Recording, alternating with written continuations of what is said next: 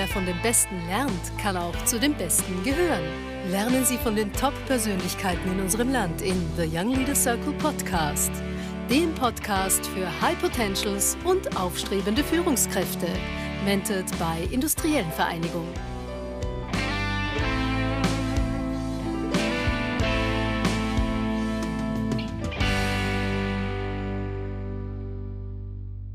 Herzlich willkommen zur neuen Folge der Young Leaders Circle Podcast und ich freue mich heute, dass ich Oliver Schmerold begrüßen kann, Direktor von mir am TC. Hallo, Herzlich servus. willkommen, das heißt, wir können ausfahren mit dem Floß und wenn was passieren sollte, ist der Hubschrauber schnell da. Der ist sehr schnell da, weil wir sind ja nur ein paar Kilometer entfernt in genau. Erzberg. Also schön, dass du da bist. Wir wollen dich ein bisschen kennenlernen, deinen Werdegang äh, und ja, sind gespannt. Ich kenne es etwas, also wo du herkommst, aber vielleicht kannst du das den, den Leuten, die zuhören, äh, kurz schildern.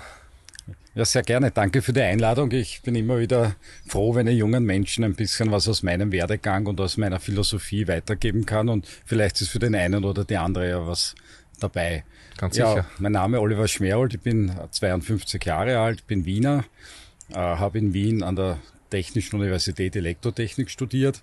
Das war damals für mich gar nicht so eine klare äh, Sache, dass ich das mache, aber in Ermangelung von wirklich äh, attraktiven Alternativen. Damals habe ich dem in der HTL mhm. schon eingeschlagenen Technikweg weitergemacht. Ich habe im 10. Bezirk okay. in der damaligen äh, Bernersdorfer Gasse Nachrichtentechnik gemacht, habe dann das Bundesheer gemacht und dann habe ich eben dazwischen gearbeitet und dann eben das äh, Technikstudium gemacht in ja passabler Zeit, sagen wir jetzt einmal nicht Rekordzeit, aber durchaus in passabler Zeit. Und das Ende vom Studium war dann äh, zu einem ganz spannenden Zeitraum. Es war nämlich äh, Beginn 95. Mhm als Österreich gerade seinen Beitritt zur Europäischen Union äh, mit überwältigender Mehrheit dann auch äh, beschlossen hat und davor gerade die Kampagnen gelaufen sind. Und das Thema Europa hat mich damit äh, von Anfang an eigentlich interessiert und gefesselt. Und ich hatte dann die ja, das Glück oder, oder die Gelegenheit auf jeden Fall, dass ich auf eine ganz eine normale äh, Jobannose geantwortet habe, wo es darum geht, äh, im Büro für internationale Forschungs- und Technologiekooperation, das war damals eine Verbindungseinheit, die die Wirtschaftskammer gemeinsam mit dem Ministerium für Wirtschaft und dem damaligen Wissenschaftsministerium gemeinsam eingerichtet hat, als Referatsleiter für die Informations- und Kommunikationstechnologien zu starten. Und unsere Aufgabe war damals, äh, Unternehmen, aber auch universitären Einrichtungen den Weg zu den europäischen Forschungsprogrammen zu erleichtern, okay. äh, Europa, europaweit zu vernetzen. Das heißt, ich war von Beginn an meiner beruflichen Tätigkeit nicht nur in Brüssel, sehr viel, sondern natürlich auch in vielen anderen europäischen Staaten. Okay. Habe mit dortigen äh, ähnlichen Einrichtungen, aber auch Unternehmen Kontakt bekommen und habe damit in relativ kurzer Zeit erfahren, wie, wie großartig die Möglichkeiten eigentlich sind, wenn man äh, kooperiert und nicht alles nur im, im eigenen äh, Umfeld äh, versucht zu lösen. Das war bis 99. Mhm. Das war dann eigentlich mit dem, mit dem Ende der ersten österreichischen Ratspräsidentschaft im ja, 8, genau. äh, okay. zweites halbe 98, 98, spannende Zeit, Bundeskanzler Klima damals ganz eine tolle Zeit gewesen, war dann für mich sozusagen da eine, eine Periode abgeschlossen und ich bin dann in die Industrie gegangen zu einem der Unternehmen, äh, mit dem ich damals beratend und kooperierend zusammengearbeitet habe in der Telekommunikationsbranche und wir haben dort äh, die, letzten, die nächsten Jahre habe ich zuerst geglaubt, ich kann dort sozusagen im Bereich Forschung weiterarbeiten. Mir wurde dann aber relativ schnell klar, dass das äh, die Landesgesellschaft eines internationalen Konzerns, in diesem Fall in Österreich, nichts mit Forschung am Hut hat, sondern in Wahrheit eine, eine Vertriebseinheit ja. ist. Und ich bin dann relativ rasch äh, in den Ver oder ich war von Anfang an eigentlich im Vertrieb tätig. Etwas, was ich mir davor während des Studiums oder unmittelbar nach dem Studium überhaupt nicht vorstellen habe können, weil ich habe Vertrieb immer ja, eher als eine, ich möchte jetzt nicht sagen geringwertige Tätigkeit, aber doch als eine Tätigkeit äh, empfunden, war völlig ein falscher Eindruck, aber den hatte ich halt damals, äh, der, der mir eigentlich nicht, nicht zusagt. Aber nachdem es um einen äh, B2B-Vertrieb ging, also die Kunden waren die großen Telekom-Unternehmen, europaweit wiederum, nicht nur Österreich, äh, war es natürlich extrem spannend, gerade in den äh, Staaten des ehemaligen Ostblocks. Also wir waren für Ungarn zuständig, wir waren für Tschechien, Slowakei, äh, später auch für noch mehr Länder zuständig, mhm. äh, diesen, diesen äh, Operatoren dort gute Lösungen zu verkaufen und die waren extrem aufgeschlossen äh, aber natürlich auch in Österreich. Und äh, da habe ich ganz einfach gemerkt, äh, wie viel Freude es mir macht, mit Menschen zu arbeiten und am Ende ja, Lösungen äh, zu entwickeln. Okay. Ja, aber du warst ja dann, ich habe dich ja kennengelernt, eigentlich, da warst du gerade, ich glaube, in, in Frankreich tätig. Genau, genau. Wie das, war dann, das war dann mein, meine letzte Station in okay. dem Konzern. Äh, der Konzern hat ja Mitte der 2000er Jahre dann einen äh, Merger mit einem amerikanisch äh, ansässigen äh, Konzern durchgeführt und dann sind so die französische Kultur, die amerikanische Kultur.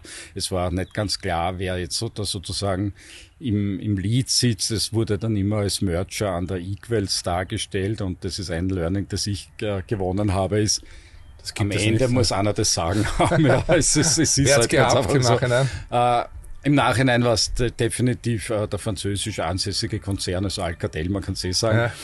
Und äh, Lucent war der andere und äh, ich war dann äh, einige Jahre noch äh, in Zentraleuropa tätig und habe dann eben die, die Chance und die, die, das Angebot bekommen, im Konzern äh, globale Verantwortung für eine Service Division zu übernehmen, was extrem spannend war, aber ich habe dort selbst drei Jahre nach dem eigentlichen Merge diese unterschiedlichen Kulturen, die noch immer vorgeherrscht haben, äh, mitbekommen. Also wenn ich meine damals schon Videocalls bitte, ja, meine Videokonferenzen mit, äh, mit den Kollegen in, in Amerika hatte, war, war das ganz was anderes mit den, mit den gleichen Konferenzen in Europa oder gar im, im Asien.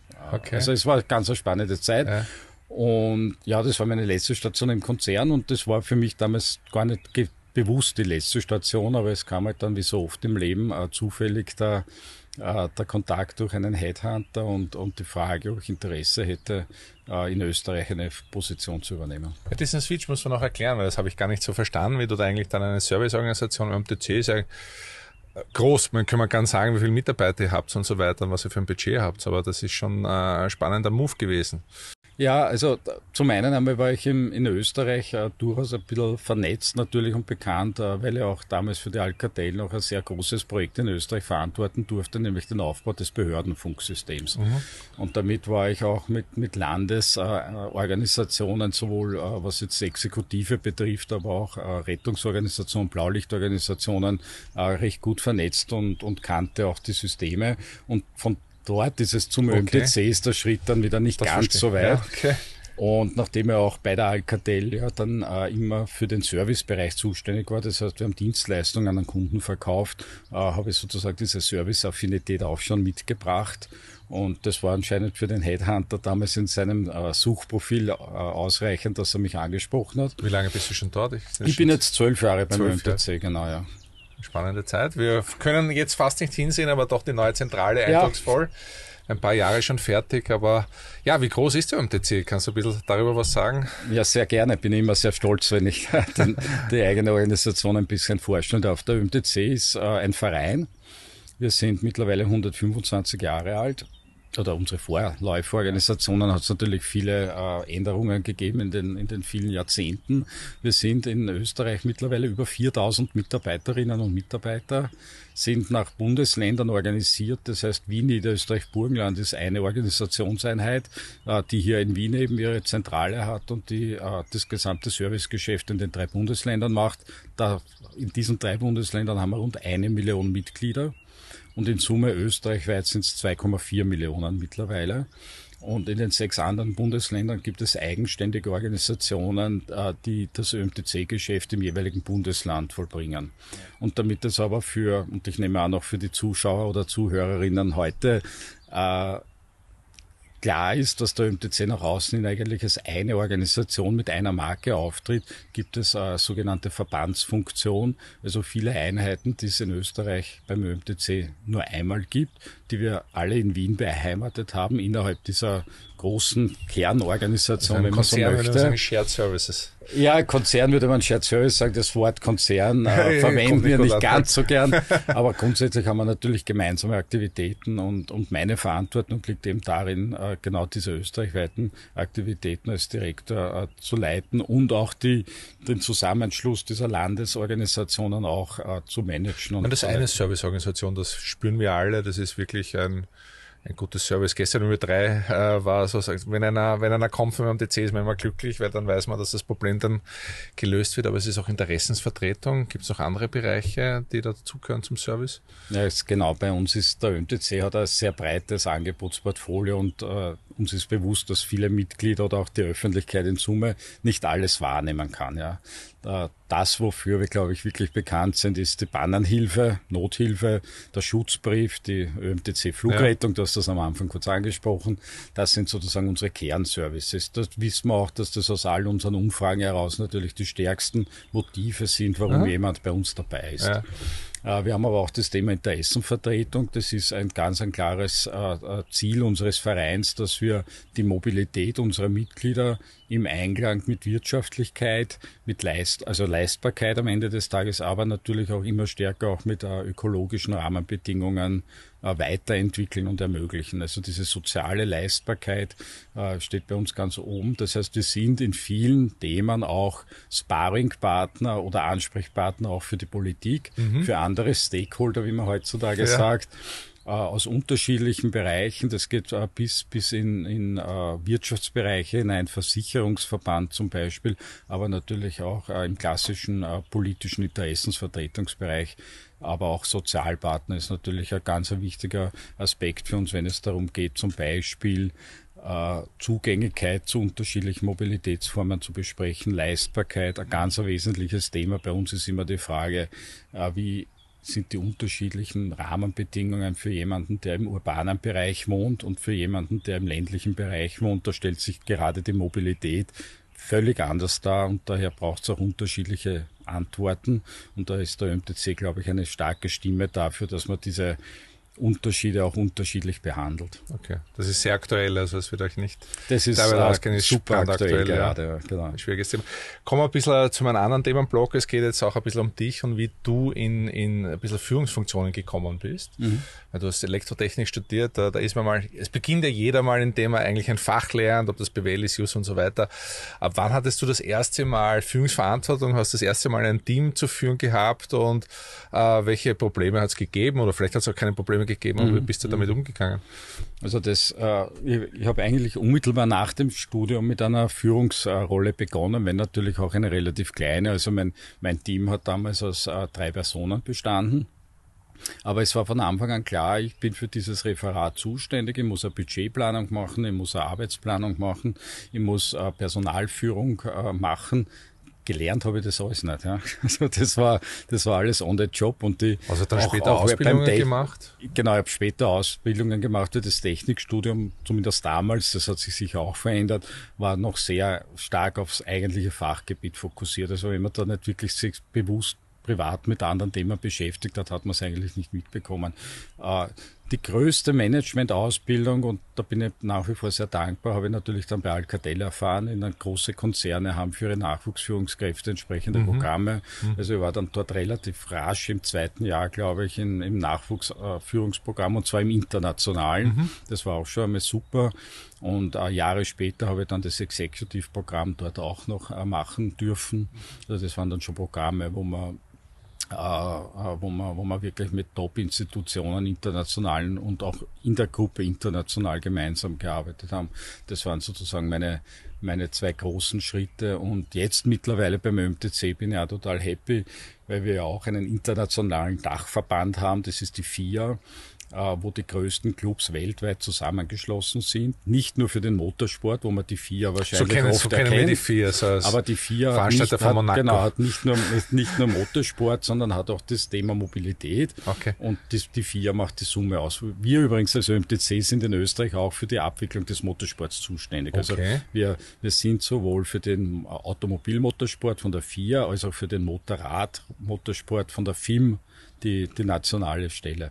Aber das nur am Rande. Aber auch da haben wir begonnen, jetzt dann äh, eine vier University zu gründen, gemeinsam mit internationalen Business Schools, äh, wo wir unsere Nachwuchsführungskräfte, aber auch Senior Executives quasi die Möglichkeit geben, sich äh, weiterzubilden. Das mache ich selbst auch aktiv, aber mittlerweile bin ich dort auch eher in der Rolle des Vortragenden, okay. was auch spannend ist. Ja, was können wir, also was würdest du jetzt den jungen äh, Menschen, die hier zuhören, äh, mitgeben auf den Weg, wie man, wie man ja nach dem Studium so den Weg äh, gehen kann und Karriere machen kann oder seinen Weg findet. Zumindest muss er nicht Karriere sein in dem Sinne. Ja, genau. Also, so, Karriere, aber dass man, wollt, ich, ich dass das, man eine, genau. ein, ein, ja, wo, wo vielleicht äh, Beruf und Leben irgendwie im Einklang stehen. Ich wollte gerade sagen, das Wichtigste ist, glaube ich, dass man etwas macht, was einen persönlich erfüllt, was man gern macht, weil das Schlagwort stimmt ganz einfach, was man gern macht, macht man gut, das ist so. Da bringt man auch die, den extra äh, Aufwand hinein, da hat man die, die intrinsische Motivation, es zu tun. Und für mich war eigentlich ein, ein wichtiger Punkt, ich habe an vielen Punkten meines Lebens nicht genau gewusst, was ich machen möchte. Mhm. Das war nach der Schule so, das war, wie gesagt, nach dem Studium so. Und was, was für mich im, in der Nachbetrachtung, ich bin ja noch mittendrin, aber sagen wir für den Teil, der schon war, äh, sagen kann, ist, ich habe eigentlich nie konkreten Plan gehabt.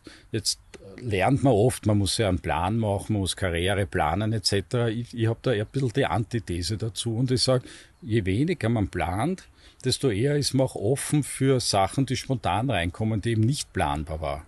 Und zum Beispiel die, die Möglichkeit, äh, in der Alcatel in einer Vertriebsverantwortung zu beginnen. Ich hätte nie geplant gehabt, in den Vertrieb zu gehen. Dann ergab sich die Möglichkeit, ich habe es ergriffen und es war super für mich. Auch zum ÖMTC zu wechseln. Nie im Leben hätte ich in meiner, hätte mal irgendwo einmal auf einem weißen Blatt Papier aufgeschrieben, ich möchte ÖMTC-Direktor werden. Ja. Das ist, die Möglichkeit hat sich ergeben meine Pläne waren nicht so konkret, dass ich gesagt habe, nein, das passt nicht. Ich war offen dafür, haben mir das in Ruhe angeschaut, ich habe das analysiert, ich habe ganz stark immer dann auf den Bauch gehört am Ende des Tages und habe die Entscheidung getroffen und habe es nie bereut. Also dieses Offensein für Veränderungen, schon gewisse Vorstellungen haben von dem, was man machen möchte, aber nicht so diese konkreten Pläne. In zwei Jahren muss ich weiß ich nicht, Abteilungsleiter sein. Wenn ich in vier Jahren nicht in einer Geschäftsführung bin, dann, dann, dann muss ich mich verändern oder so. Das, das sind für mich zu konkrete Pläne, die einem dann oft ein bisschen äh, ja, erstarren lassen und, ja. und, und nicht locker machen. Oliver, kommen Sie schon Richtung Ende des Gesprächs, äh, aber das frage ich eigentlich jeden Gast. Äh, was war deine größte persönliche oder berufliche Herausforderung? Was hast du da mitgenommen? Also eine sehr große Herausforderung für mich war im beruflichen Kontext, wo ich aber an meiner Persönlichkeit natürlich wirklich arbeiten musste, war nach rund äh, fünf, sechs Jahren beim ÖMTC, wo eine ganz wesentliche Personalentscheidung anstand, wo man mir aus, aus unserem äh, Aufsichtsratsgremium heraus klar signalisiert hat, äh, wenn ich die Entscheidung nicht in dieser Richtung treffe, dann würde auch meine eigene Vertragsverlängerung zur Disposition okay. stellen. Das heißt, ich musste entscheiden, mich von einem dann schon eigentlich langjährigen Kollegen äh, zu trennen, der für, für sich aber aus seiner Perspektive heraus nichts falsch gemacht hatte, sondern sich genauso engagiert für das Unternehmen eingesetzt hat.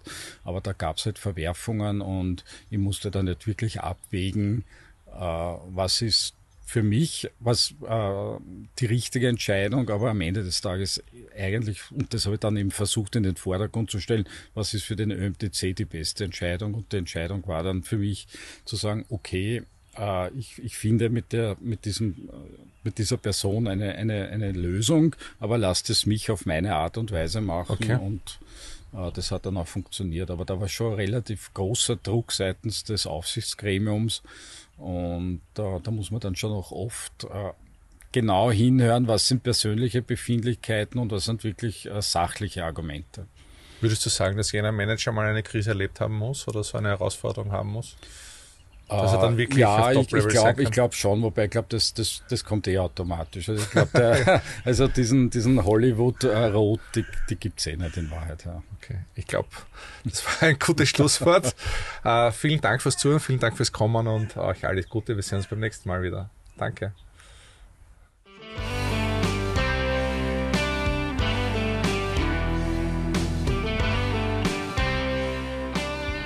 Spannende Leadership-Impulse, die zum Nachdenken, Diskutieren und gerne zum Teilen anregen sollen.